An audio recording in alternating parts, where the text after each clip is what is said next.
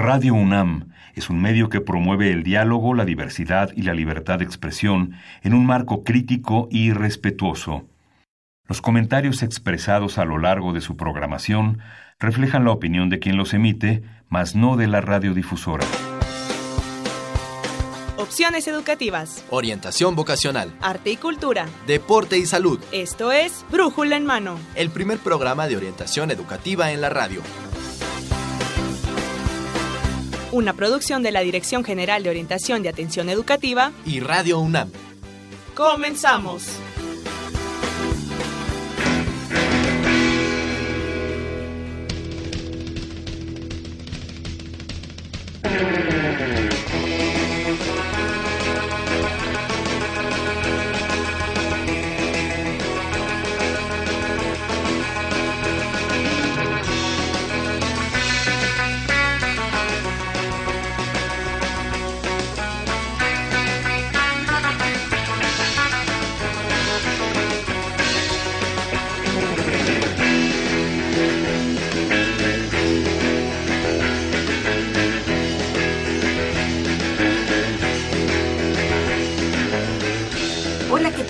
Hoy es 24 de diciembre del 2018 y vamos a transmitir el programa 1172 de Brújula en Mano este día que es Navidad. Mercedes, Mercedes Anoto en la conducción de este programa y también pues Marina, un gusto de estar aquí en, en, el programa. Un saludo muy afectuoso a nuestros radioescuchas que nos acompañan el día de hoy y tenemos pues algunos temas muy interesantes que vamos a abordar con nuestros invitados.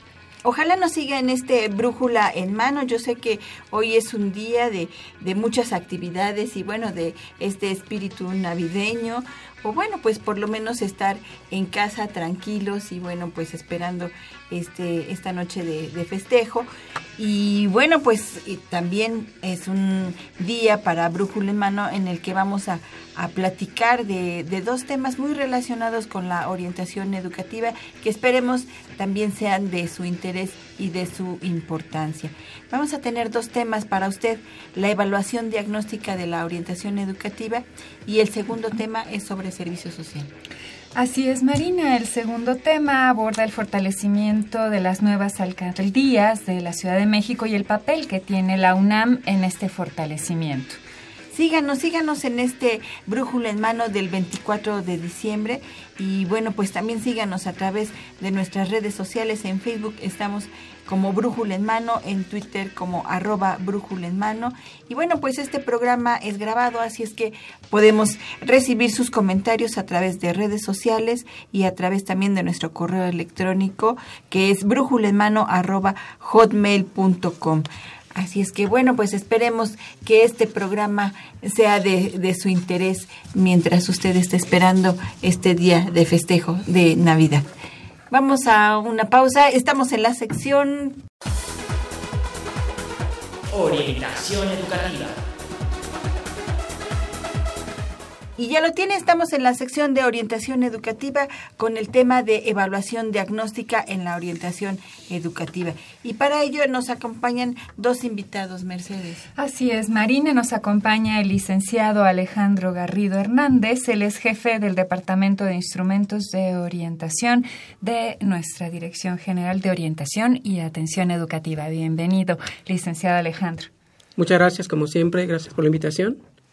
Y también nos acompaña la licenciada Nancy Daniela Olvera Ramírez. Ella es jefa del Departamento de Orientación Educativa y Tutoría de la Facultad de Medicina Veterinaria y Zootecnia. Bienvenida, licenciada Nancy, a nuestro programa. Hola, ¿qué tal? Muchas gracias por la invitación.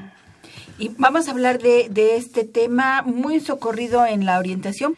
Y maestro, bueno, pues platíquenos acerca de por qué es importante la evaluación en orientación educativa. Gracias. La evaluación en, en, orientación educativa, particularmente hablando de licenciatura, es muy importante aplicar estos instrumentos en, en el primer ingreso, porque nos van a dar un panorama, un perfil de los, del estudiante particularmente, pero también un panorama de la, de la generación como está ingresando.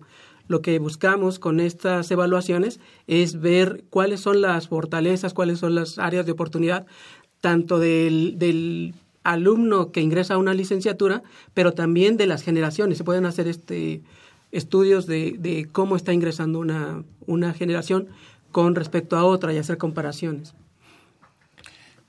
Bien, entonces estaríamos hablando de instrumentos que se aplican en la licenciatura, no para la elección de la licenciatura. En este caso estaríamos hablando de este tipo Así de es. instrumentos. Sí, estamos hablando de instrumentos que se aplican a los alumnos de primer ingreso en la licenciatura para con esto darnos una, un perfil de cómo está ingresando el chavo. ¿no? Y con esto tener herramientas. Son muy útiles las, las pruebas porque este mismo trabajo lo podríamos hacer a través de entrevistas. Sin embargo, entrevistar a toda una generación puede ser muy complicado y particularmente cuando no se cuenta con el recurso humano para poder entrevistar a, todas, a toda una generación.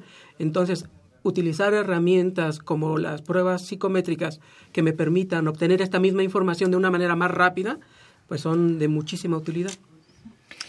Y, y estas pruebas que eh, aplica la de GOAE, ¿qué, ¿qué, características tienen? ¿Qué tipos de pruebas serían? Bien, pues mira, aplicamos pruebas que miden intereses, aptitudes, perfiles, este, un perfil psicológico eh, que tiene que ver con la parte académica, por ejemplo, este, actitud frente al estudio, mmm, rezago, eh, no rezago, sino este, si la persona tiene, tiende a tener rasgos de morosidad para entregar trabajos, este, autoestima, por ejemplo, cosas como esa, todo un perfil que le van a dar herramientas a los profesionistas que se dedican a esto para poder interpretar y apoyar a los alumnos.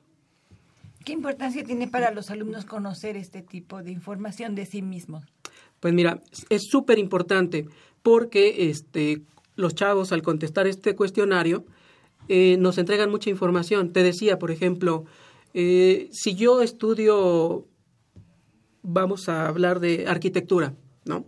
Y entonces este, elegí la carrera de arquitectura. Nos hemos dado cuenta que muchos chicos eligen carreras de manera muy arbitraria. Ahora que hablabas de al encuentro del mañana, nosotros aplicamos un pequeño cuestionario y de repente nos damos cuenta al estar capturando estos cuestionarios que llegan grupos de chicos, son amigos, y cuando les preguntamos cuál es, qué carrera quieres estudiar, todos ellos quieren estudiar la misma carrera. Entonces, como que creemos eh, que a veces la influencia de los amigos, la influencia familiar, dejarlo al azar, eh, nos hace tomar decisiones poco pensadas. A veces llegamos a una licenciatura y nos damos cuenta que con estas herramientas que no era nuestra la carrera que queríamos estudiar este, realmente, ¿sí? Eh, como nos como las pruebas miden aptitudes, nos vamos a dar cuenta a lo mejor que me hace que tengo carencia en algunas aptitudes que se requieren para una carrera particularmente. En la parte de intereses también podría ser que a lo mejor tomé la decisión ya porque estaba muy presionado por el tiempo, elegí la carrera este al azar o, rap, o, sin pensarlo mucho y una vez que estoy en la carrera me doy cuenta que no era lo que yo quería. Entonces, o al contrario, puede ser que estas pruebas me ayuden a decir, ah, mira, sin saberlo, este, supe elegir porque sí tengo las habilidades, tengo intereses por esto, pero también la parte psicológica, ¿no? Este, que también es una, es una parte que, me, que mide las, las pruebas.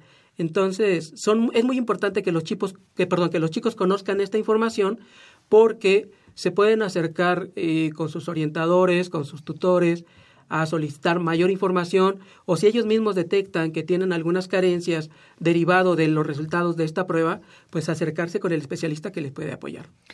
Es decir, ¿se podrían acercar a los tutores de su facultad para obtener mayor información acerca de los resultados? Así es. Eh, bueno, la licenciada Nancy, Nancy, que nos acompaña de, de, la Facultad de Veterinaria, pues ella tiene esta información. Es, ella, con ellos aplicamos una prueba diagnóstica y este, ella nos puede hablar perfectamente de los, de los, del uso y de cómo, de cómo este, el que un chico conozca esta información le ayuda más que perjudicarle. ¿no? Por supuesto que sí. Licenciada Nancy, platíquenos sobre esto. Claro.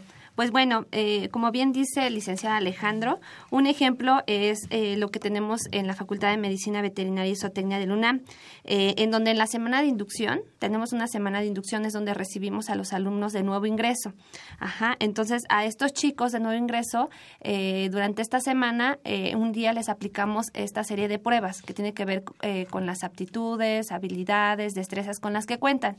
Posteriormente, bueno, eh, estos resultados los utilizamos en lo que vendría siendo el programa institucional de tutoría. Ajá.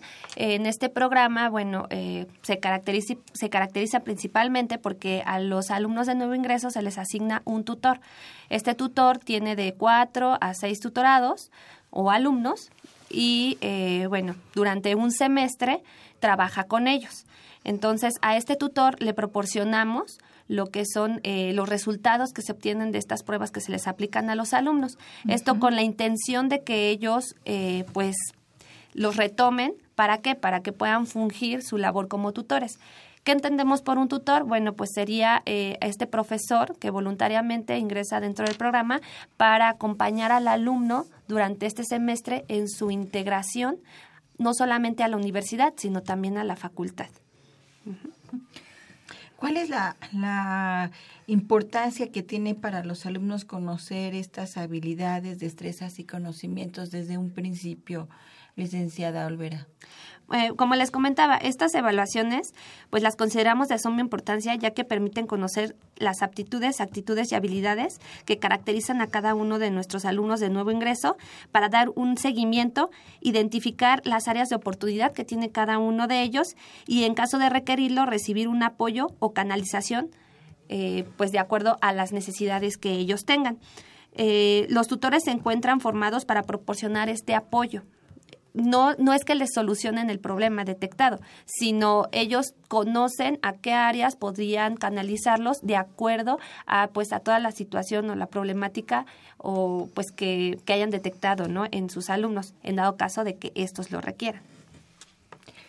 ¿Cómo qué, qué, tipo, por ejemplo, de, de, necesidades podrían estar ubicando con los estudiantes? Si, si nos pudiese, licenciada, volver a dar algún ejemplo de alguna situación. Claro, eh, bueno, un, un, claro ejemplo es que, que se muestra o que detectamos que los tutores han detectado y que pues lo remiten al departamento de orientación muchas veces es eh, pues esta cuestión de que el alumno no es lo que quería estudiar entonces, eh, ¿por qué? ¿Qué pasa eh, en esta parte? Bueno, el, tutor se entrevista con, con, cada uno de sus tutorados y entonces, bueno, ahí es cuando empiezan a tener como este diálogo, ¿no?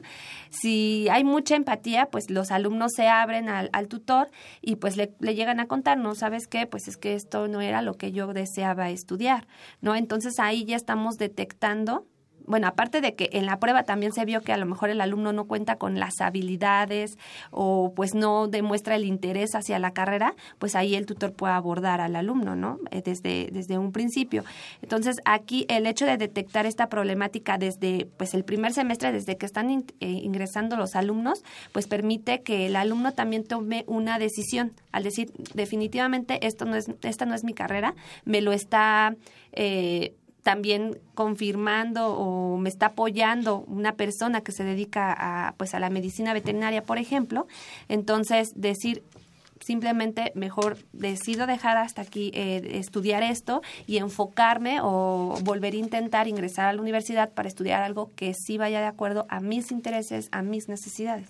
Y entonces ustedes los estarían apoyando en este proceso de toma de decisión por parte de orientación. Así es, esa sería una de las eh, funciones que tendría en este caso el tutor y que se apoya de estas pruebas para este pues para dar solución a una problemática no una de tantas que se puede que se pueden presentar como lo decía el licenciado Alejandro. Bueno otra por ejemplo vendría siendo cuando el alumno tiene problemas familiares no o sea como les comentaba si hay mucha confianza con el tutor bueno, pues entonces ahí también este el tutor puede ver en la prueba que pues ahí anda algo mal en la conducta del alumno, ¿no? Entonces dice, bueno, ¿a qué se debe este mal este mal comportamiento o esta resistencia o a lo mejor hasta una depresión, supongamos, ¿no?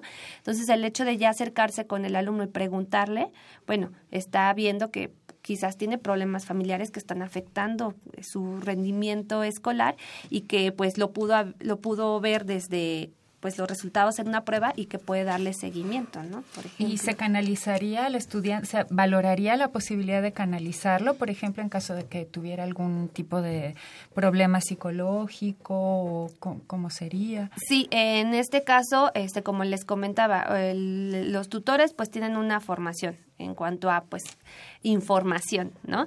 Entonces, eh, si ellos detectan una problemática, pues lo que hacen es canalizarlo al área que correspondería, ¿no? En este caso, si tiene un problema, está presentando un problema psicológico el alumno, bueno, en este caso, pues eh, lo recomienda que vaya al, a la Facultad de Psicología porque ahí cuentan con un programa de atención, ¿no? de apoyo psicológico.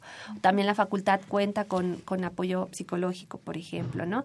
Este, y bueno, si tiene problemas de con la parte esta del aprendizaje, bueno, pues también canalizarlo a lo mejor a la de GUAE, donde pues ahí dan cursos, ¿no? O en este caso, pues hay psicólogos también que pueden apoyar a los alumnos. Esta, eh, este esta evaluación, eh, usted nos dice, licenciado Garrido, que se, que se aplica a los alumnos de nuevo ingreso. Eh, ¿Esto en qué periodo es? ¿En qué momento es? ¿Cómo se enteran este, los alumnos? Bien, los alumnos no son quienes solicitan el servicio. En realidad, quien, quien este, solicita este servicio es el Departamento de Orientación de cada una de las facultades. Y justo es cuando acaban de ingresar en este periodo de inducción del cual hablaba la licenciada Olvera. Entonces, este, ellos nos solicitan este servicio, eh, los chicos obviamente se les informa que van a ser evaluados de esta manera y junto con este junto con este, la aplicación de estas pruebas, pues bueno, se les hacen algunas otras, eh, me parece que también eh, de salud y, cuestiones por el estilo. Lo que miden estas pruebas, como bien decía la licenciada Olvera, son aspectos educativos, psicológicos, y nosotros los podemos utilizar precisamente para eso. Cuando nosotros en la prueba detectamos que tiene deficiencias en algunas habilidades y el chico quiere decir definitivamente estudiar esa carrera, pues se acerca con su tutor, juntos descubren cuáles son sus áreas de oportunidad y entonces el tutor lo canaliza hacia las diferentes áreas para que le brinden el apoyo necesario. Si, como en el ejemplo que mencionaba la licenciada Olvera, tiene dificultades porque no tiene estrategias de aprendizaje, pues entonces se le canaliza con quien le pueda este, formar en este sentido o en algún otro sentido, por ejemplo, de comprensión de lectura o este, como también aparece por ahí un rubro de, de autoestima, que a veces nos damos cuenta que la autoestima es algo que modifica toda la conducta del alumno, entonces empezar a trabajar en esa parte para apuntalar la autoestima del chico, empezar a trabajar en ella y a lo mejor al final termina en tiempo y forma. Si el alumno eh, se da cuenta con el trabajo de su tutor que no es lo que esperaba, finalmente nosotros recomendamos que el chico no lo vea como un fracaso, que lo vea como una oportunidad de continuar, porque continuar con una, con una carrera que no es una carrera que yo deseo estudiar, pues a la larga me va a traer frustración, eh, a lo mejor ni siquiera puedo conseguir trabajo porque, porque no desarrollé las habilidades que la carrera me, me brindaba, ¿no? Entonces es bien importante que, que tomemos en consideración estas pruebas para que se pueda corregir o este, coadyuvar a, que el alumno termine en tiempo y forma.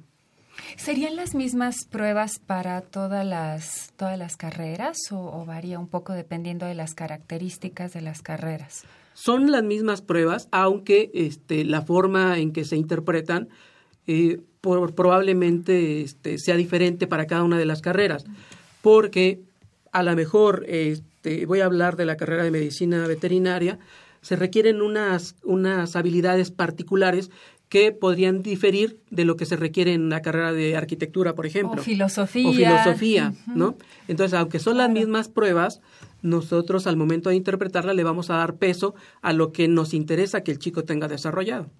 No vamos a esperar que todos tengan desarrolladas todas las habilidades ni que, ni que tengan todos los intereses. Y hablando de intereses, me gustaría mencionar que a veces cuando un chico tiene bien definidos sus intereses, podría a lo mejor no tener habilidades, darse cuenta que no tiene las habilidades necesarias, pero si tiene intereses va a hacer muchas cosas, va a mover toda la energía necesaria y las acciones que tenga que mover para poder este, alcanzar el nivel que se requiere para esa para esa este, licenciatura en particular. ¿Y esto se lo podría transmitir el tutor? Por supuesto. Después de los resultados. Así es. Muchas gracias. ¿Cómo puede un instrumento de evaluación eh, servir para prevenir el fracaso escolar o incluso un cambio de carrera? ¿Puede prevenirlo? Pues justamente lo, lo, que acabo de mencionar. Si, este, si junto con el tutor, al momento de evaluar, este, o más bien de interpretar los resultados, de platicar con el tutorado, y, este, y ver, ¿sabes qué? Mira, yo me doy cuenta que tu rezago, tu desinterés eh, se debe un poco a que tienes deficiencias en estas habilidades. Sin embargo, noto que tienes mucho interés, que me hablas con muchísimo entusiasmo cuando, cuando hablas de, de cómo te ves ya como, como como este científico forense. Exacto, por decir, como científico forense. Muchas gracias. Entonces, este Exacto. Si si es esta la carrera que eligió el chico, sin embargo, se da cuenta que pues que tiene que leer muchísimo, que tiene que ver eh, que es una carrera este multidisciplinaria. Entonces, a lo mejor eh, apuntalar la, la parte de los intereses lo hace que el chico al final termine en tiempo y forma, porque lo que necesitaba era solamente un empujoncito. En las pruebas nos dimos cuenta que tenía estas deficiencias y platicando con su tutor se dieron cuenta, ¿sabes qué? Pues yo veo que, que ahí la llevas, vas bien, necesitas solamente apuntalar esta parte. Si, el, si por otro lado el chico mm, eh, y el tutor se dan cuenta que no, que, que definitivamente el chico no es por ahí, Obviamente que el tutor no va a hacer por retener al chico, porque al final pues no lo está ayudando, lo, lo, va a perjudicar. Y entonces utilizaría estas pruebas para decirle, ¿sabes qué? Que yo te veo más habilidades para otra carrera. Y entonces pueden acercarse a las instancias que ofrecen estos servicios, como la de GOAE, donde hay talleres de cambio de carrera o de elección de carrera, ¿no? Y, y hacerlo ya esto más estructurado a lo mejor los resultados de la prueba que ya aplicó en, este, en su facultad le servirían como, como punto de partida al orientador para ayudarlo a, hacer una mejor elección. Exactamente.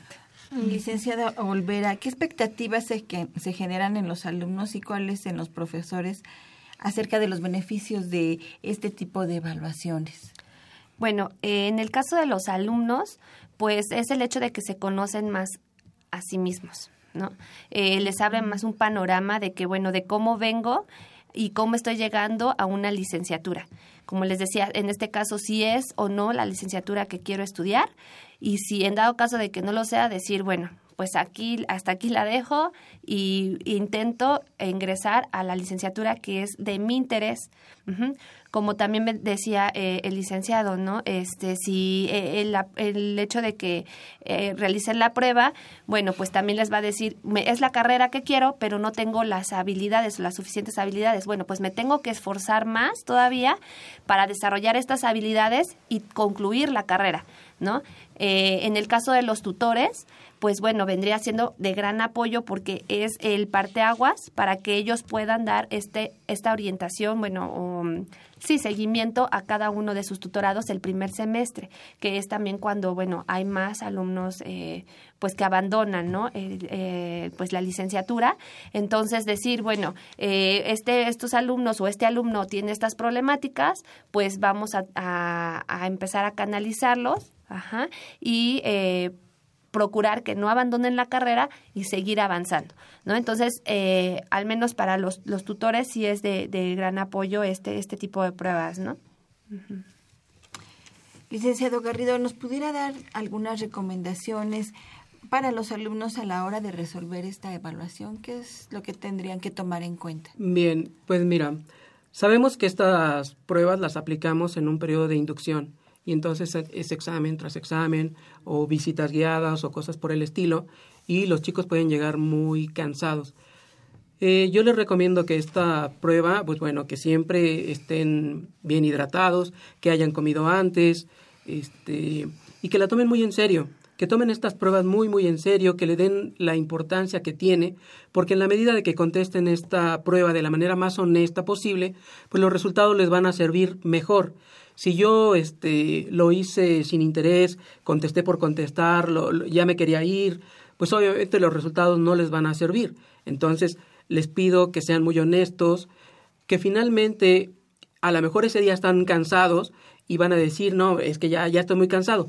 Solamente decirles, recordarles que ese periodo de inducción es una, una solamente un, una gota de cómo va a ser la carrera. La carrera les va a exigir poco más que, que, el, el periodo de inducción. Va a ser una carrera probablemente muy estresante, tienen que trabajar bajo presión y entonces esto incluso la prueba también lo detecta. Alumnos que tienen este, habilidades para o, o esa fortaleza para trabajar bajo presión. Si, si es una carrera que requiere mucho esta esta característica del alumno y el alumno no la tiene, a lo mejor esta no la podemos, no la podemos desarrollar. No podemos desarrollar la tolerancia, la tolerancia, la frustración, el trabajar bajo presión.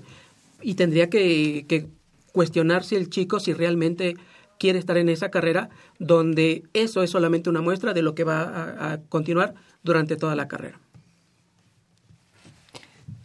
Bueno, pues alguna algún mensaje, licenciada Olvera, para los chicos que hacen este tipo de pruebas. Pues mucha paciencia. Realmente son pruebas que llevan su tiempo. Sin embargo, van a tener o van a obtener buenos resultados. Como les comentaba, es para conocerse a sí mismos, ¿no? Y, y qué mejor que lo hagan en este inicio a la licenciatura, porque al final es el camino que los va a llevar a la vida profesional, ¿no? Básicamente y a lo que se van a dedicar toda su vida. Entonces, también tomárselo en serio y, eh, como pues, les vuelvo a repetir, ¿no? Mucha, mucha paciencia y, este, pues no se desesperen. ¿Pueden solicitar los chicos este tipo de, de evaluaciones en sus escuelas, en sus departamentos de orientación? No, esta prueba solamente, o este tipo de pruebas, solamente es que la, que la soliciten a través de, bueno, que la solicite el programa, el, el departamento de orientación de cada una de las facultades. Me parece que todas las, todas las licenciaturas están dentro de este programa de tutoría y este, esta sería una herramienta que les serviría muchísimo. ¿no? Ahora, yo eh, concluiría diciéndoles a los chicos que una vez que ya hicieron esta prueba, se acerquen, que se interesen por saber los resultados, y que, que no sea de que, ay, me hicieron una prueba y la verdad es que no me acuerdo ni para qué me la hicieron.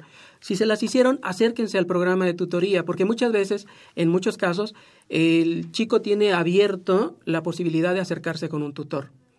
Y entonces tiene un periodo de tiempo para acercarse. Si el chico no se acerca eh, a- en un momento adecuado, puede dejar pasar mucho tiempo, darse cuenta de que no era lo que quería, este, empezar a generar frustración, desencanto de la carrera, este, y sí que corra peligro de una deserción. O de- ya les dije que, que cambio de carrera, que no lo vean como un fracaso. A lo mejor el cambio de carrera sería el, el mejor, la mejor decisión que podrían tomar, ¿no? Así es. Bueno, pues esto fue la evaluación diagnóstica en la orientación educativa. Muchísimas gracias al licenciado Alejandro Garrido por esta información. Muchísimas gracias a la licenciada Nancy Daniela Olvera Ramírez por haber estado con nosotros en esta en este brújula en mano del 24 de diciembre. Nosotros vamos a continuar con otro Así es. tema más acerca de la UNAM en apoyo y fortalecimiento de las nuevas alcaldías en la Ciudad de México. No se vaya, esto es Brújula en mano. Servicio social.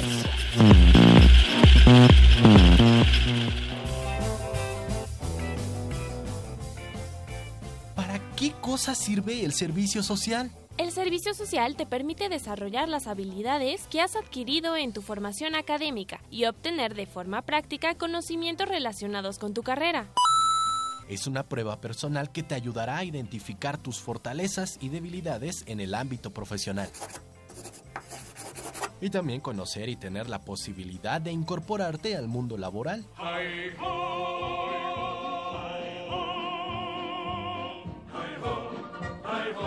Al realizar tu servicio social, pones a disposición de la comunidad tus habilidades y destrezas de manera que retribuyes con tu trabajo a la sociedad.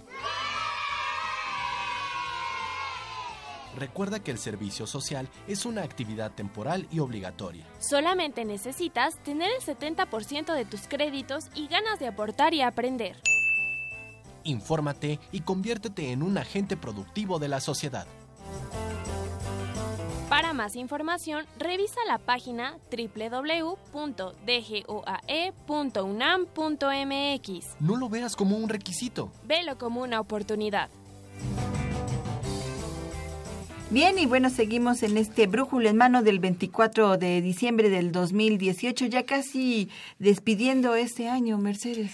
Así es, Marina. Y bueno, seguimos pues, acompañando a todos nuestros radioescuchas del 860 AM de Radio Universidad Nacional Autónoma de México con estos temas que trae la Dirección General de Orientación y Atención Educativa y en este en este espacio, en este otro segmento de servicio social, pues vamos a hablar acerca del apoyo de la UNAM y fortalecimiento de las nuevas alcaldías de la Ciudad de México.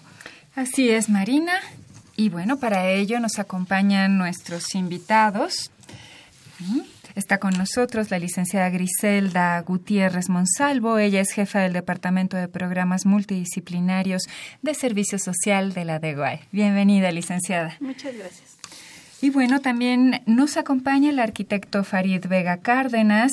Él es coordinador de una de las brigadas de pues este programa tan interesante y nos acompaña también el profesor Max Antonio León. Él es director de Educación y Cultura en la alcaldía de Ixtacalco. Bienvenido. Muchas gracias.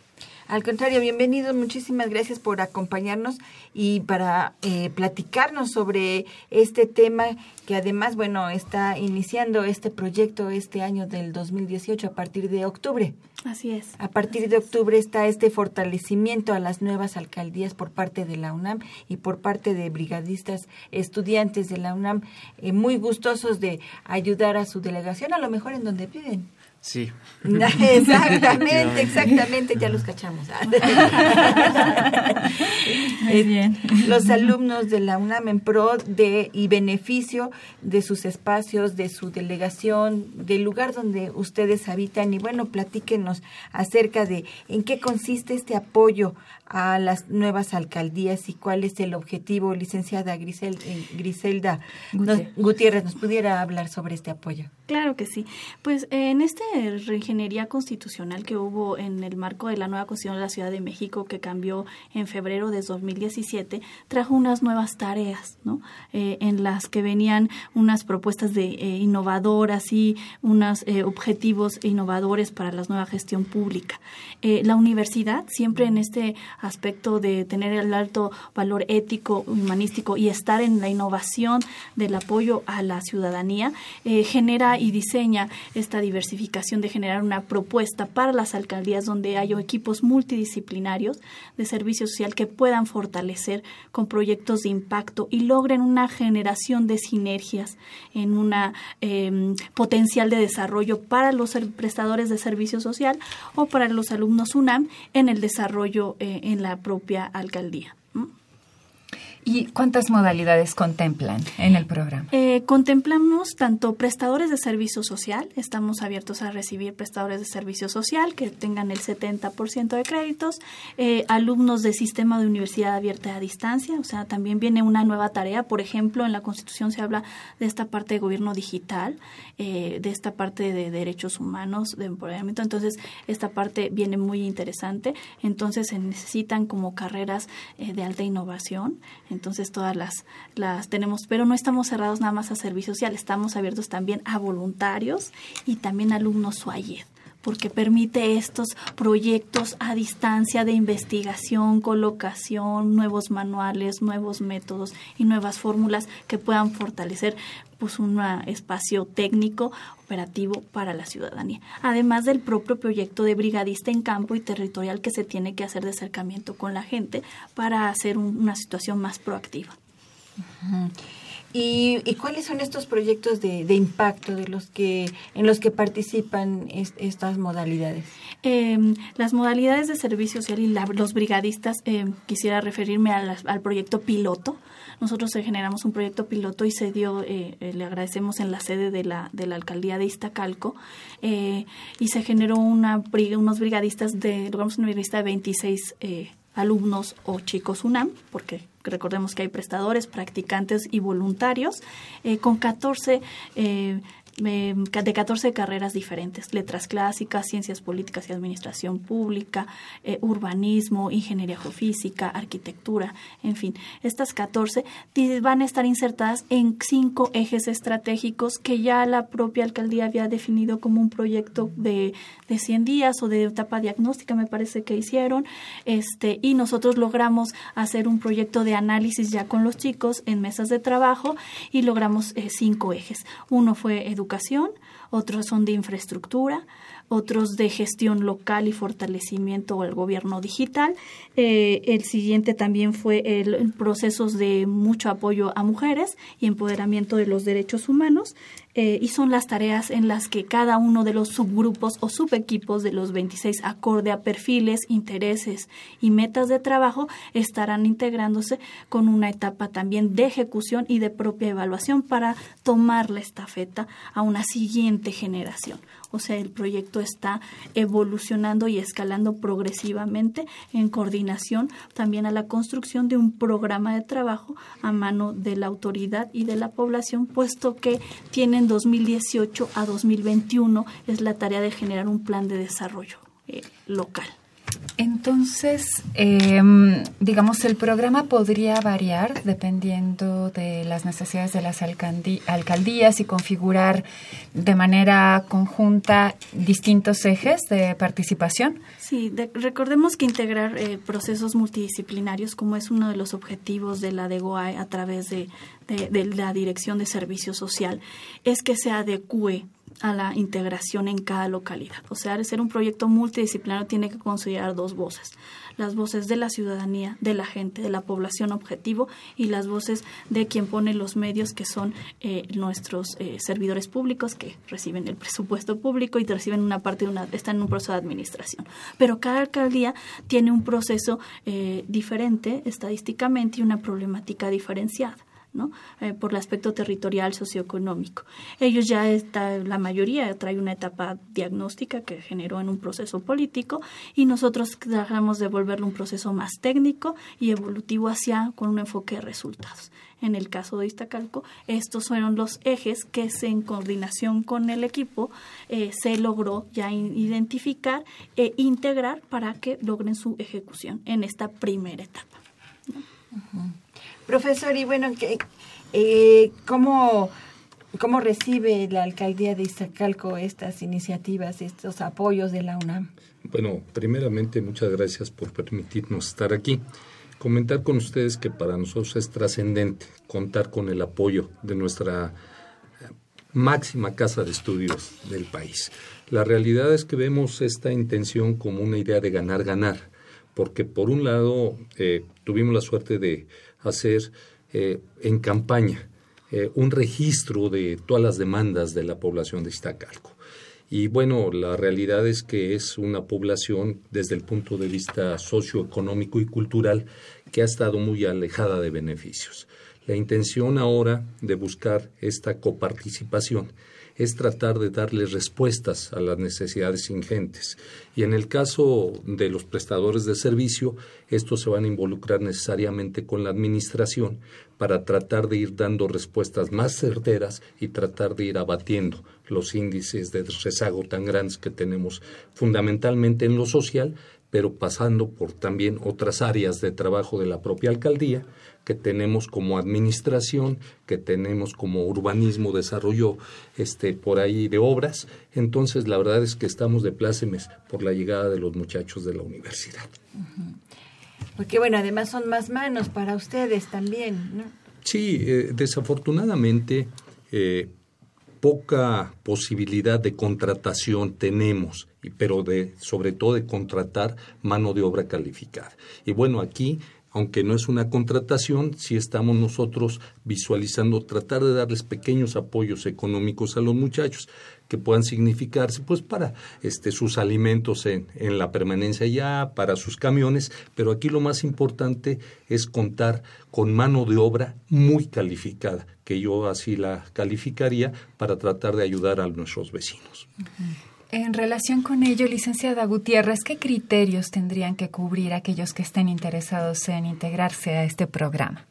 Pues establecer contacto con nosotros vía nuestro correo electrónico, que estaría un poquito más adelante, este, ¿cómo se llama? Y eh, acercarse a la de GOAE en el Departamento de Programas Multidisciplinarios. Este programa es permanente, estará abierto, ¿no? Todo 2000, de, lo que resta de 2018 y todo 2019. Y también hacer una, una, una eh, establecimiento de propuestas, o sea, si ya son de alguna alcaldía, pueden acercarse con nosotros, también las autoridades de las alcaldías. Digo, estamos ya eh, en gestiones o hubo acuerdos con acercamientos con eh, gente de Xochimilco y con gente de la Dirección Cuauhtémoc y también están decididos en iniciar en etapas de enero-febrero de, de 2019. Entonces es una invitación y una apertura tanto a los chicos universitarios para que se acerquen a la de GOAE eh, a través de eh, el correo electrónico del teléfono 56220454 que es el, el, el del departamento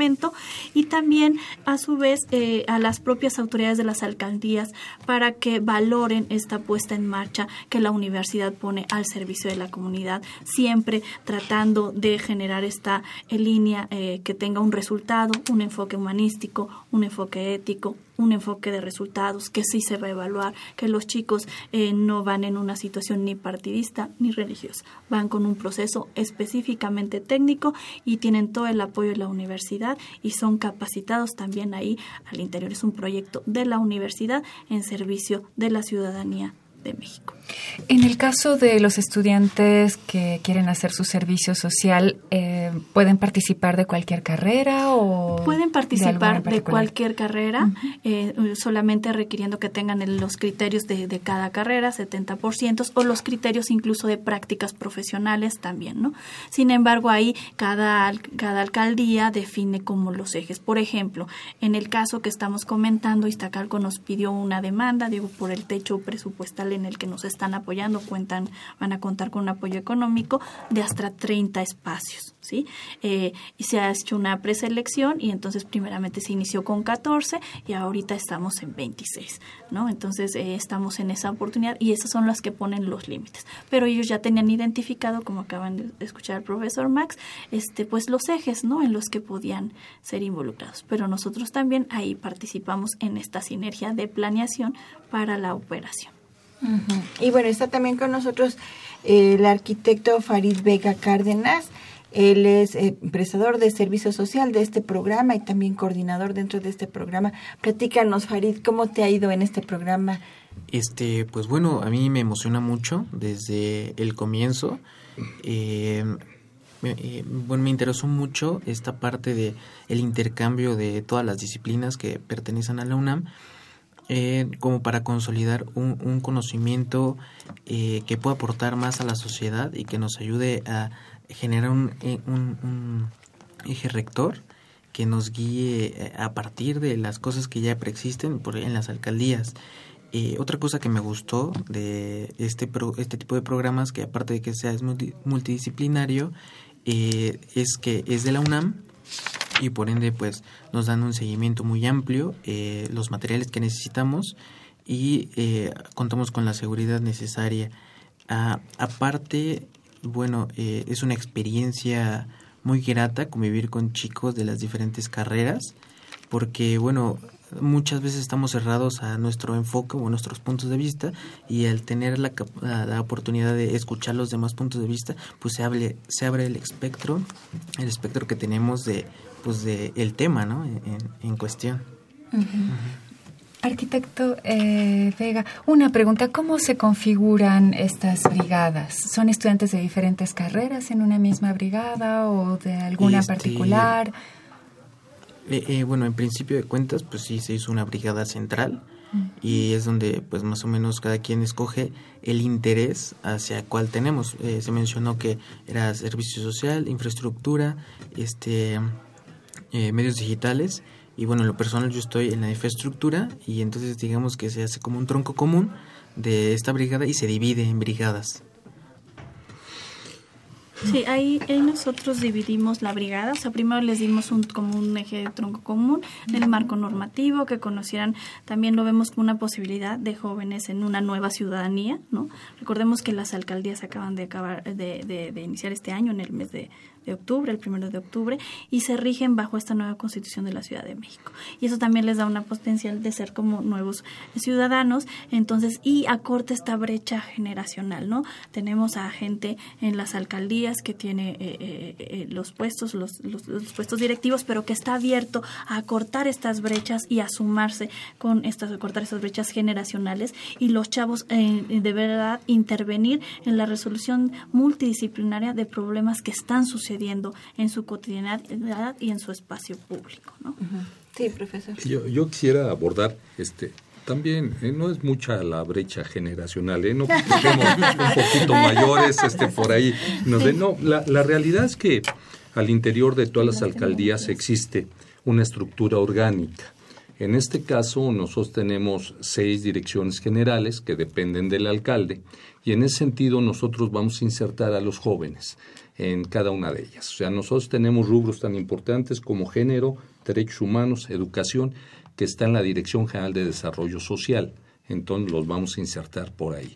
Tenemos alguna dirección, la Dirección General de Administración, entonces a los jóvenes con el perfil de administración los vamos a insertar ahí, a los arquitectos e ingenieros los vamos a insertar en la Dirección General de Obras, en la Dirección General de Servicios Urbanos. Entonces, más o menos, eh, esta es así la idea de acomodo, pero al final yo sí quisiera resaltar como muy importante es que aunque nosotros tenemos servicio social de las escuelas del entorno, mayormente estas son de educación eh, media.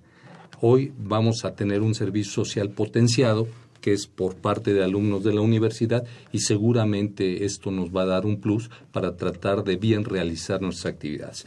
A mí me parece que sin caer en una visión política, sí creo que es necesario servir a nuestros vecinos. Sí creo que es necesario, yo soy gente deportista, me parece que sudar la camiseta para entregar a nuestros vecinos, para entregar a la gente de la Ciudad de México las respuestas que durante mucho tiempo han esperado y que ojalá y ahora sí tengamos el tino conjuntamente de darles los satisfactores que se estarían esperando.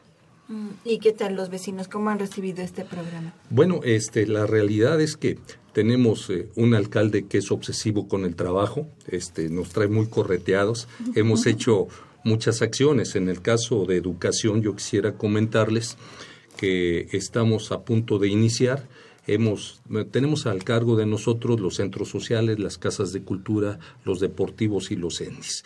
Este primer mes ha sido más o menos de edad, de conocer en qué circunstancias están todos estos espacios y a partir de la segunda quincena de noviembre nos damos a la tarea de iniciar con un desfile cívico deportivo en relación al 20 de noviembre y en el mes de diciembre estamos convocando ya a unas actividades técnico-pedagógicas de evaluación donde se van a, presentar los alumnos de quinto y sexto de primaria, de segundo y tercero de secundaria, para realizar una actividad de evaluación de matemáticas y de español en donde afortunadamente vamos a dar por ahí premios muy significativos, donde van a ser unas laptop, eh, donde van a ser eh, unos iPad y unos mini iPad este, de, de, una marquita por ahí interesante, y entonces hay la intención de promover la educación, la cultura y el deporte en diferentes eh, segmentos de nuestra población y creo que por ahí vamos a, dar,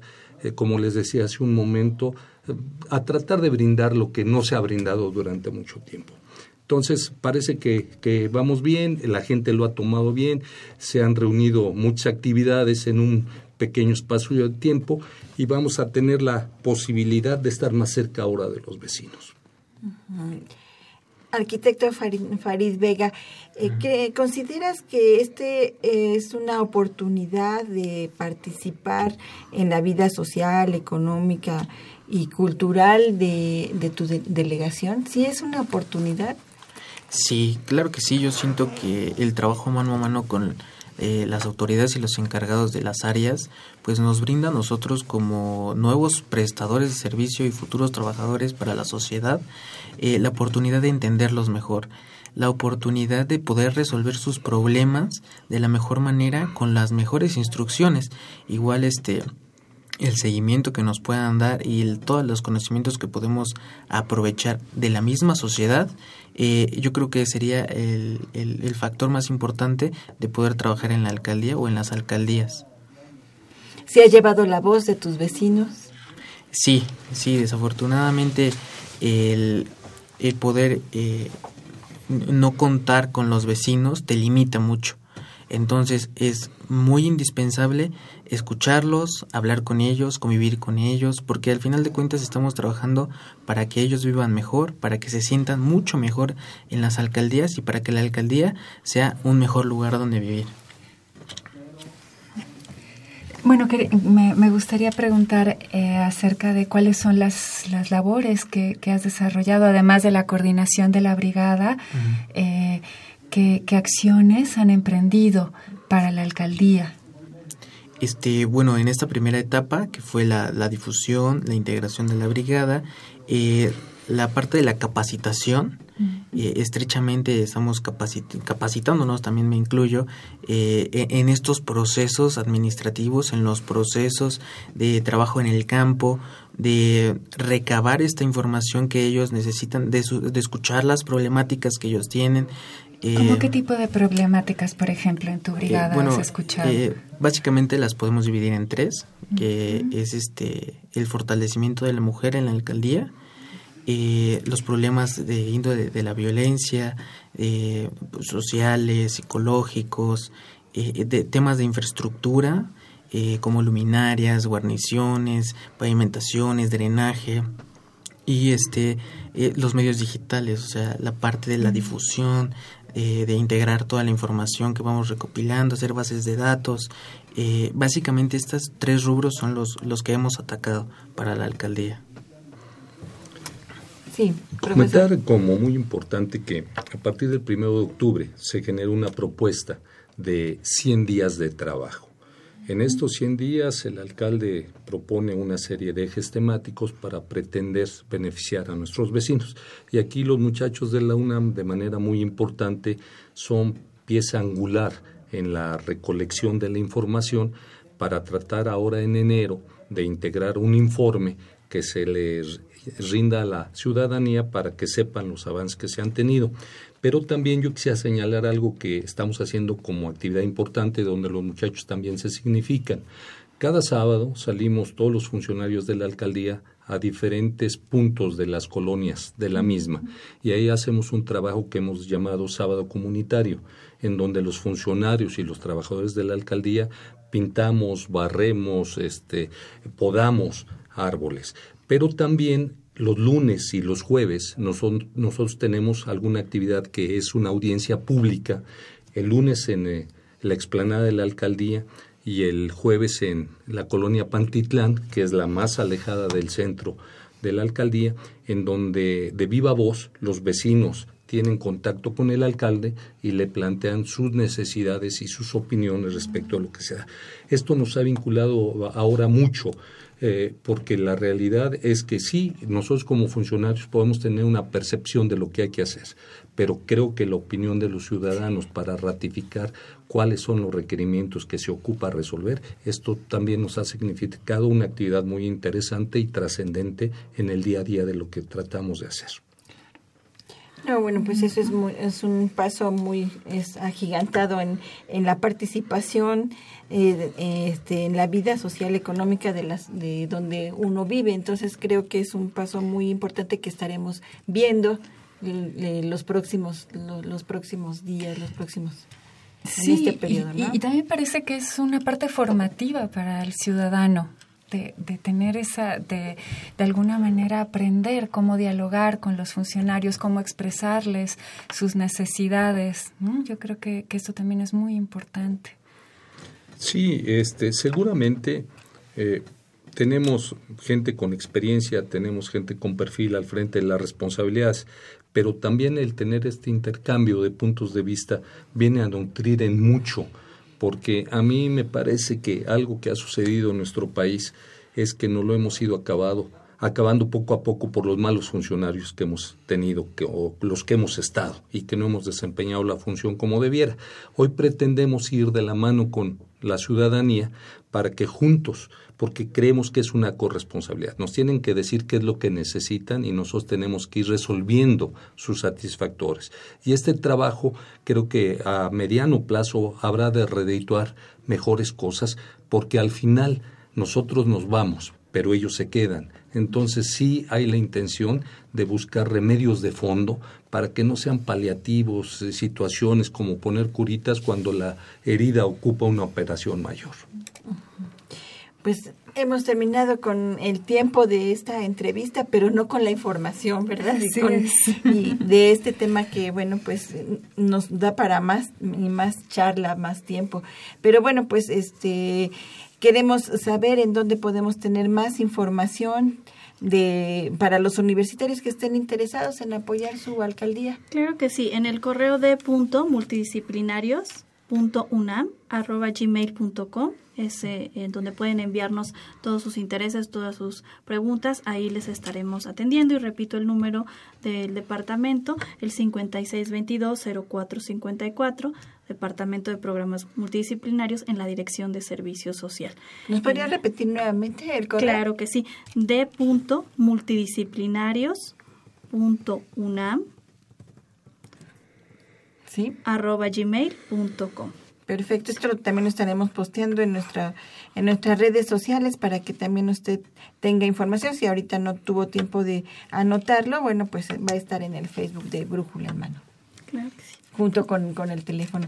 Pues nos vamos, Mercedes, y bueno, pues. Marina. No sin antes agradecer a nuestro público y desearles feliz Navidad, no solamente, eh, también a nuestros invitados. Muchas este, gracias, este, igual feliz Navidad para la audiencia. Pues agradecemos a la licenciada Griselda G. Gutiérrez Monsalvo, jefa del Departamento de Programas Multidisciplinarios de Servicio Social, al arquitecto Farid Vega Cárdenas, que es prestador de servicio social, y también al profesor Max Antonio León, director de Educación y Cultura en la alcaldía de Iztacalco. Pues muchísimas gracias por haber estado con nosotros. Muchas gracias. Muchas gracias, a ustedes. Y bueno, pues nos vamos, nos despedimos de este brújula en mano y agradecemos en los controles técnicos a Miguel Ángel Ferrini por haber estado con nosotros en la producción y eh, difusión en redes a Miguel González, a Emiliano Cárdenas y también a Aura Carpio en la producción, en la realización y producción general al licenciado Saúl Rodríguez Montante y en la conducción estuvimos Mercedes Anoto y Marina Estrella. Feliz Navidad, le deseamos y escúchenos la próxima semana en Brújula en Mano en punto de las 10 de la mañana en el 860 AM de esta Radio Universidad Nacional. Feliz Navidad.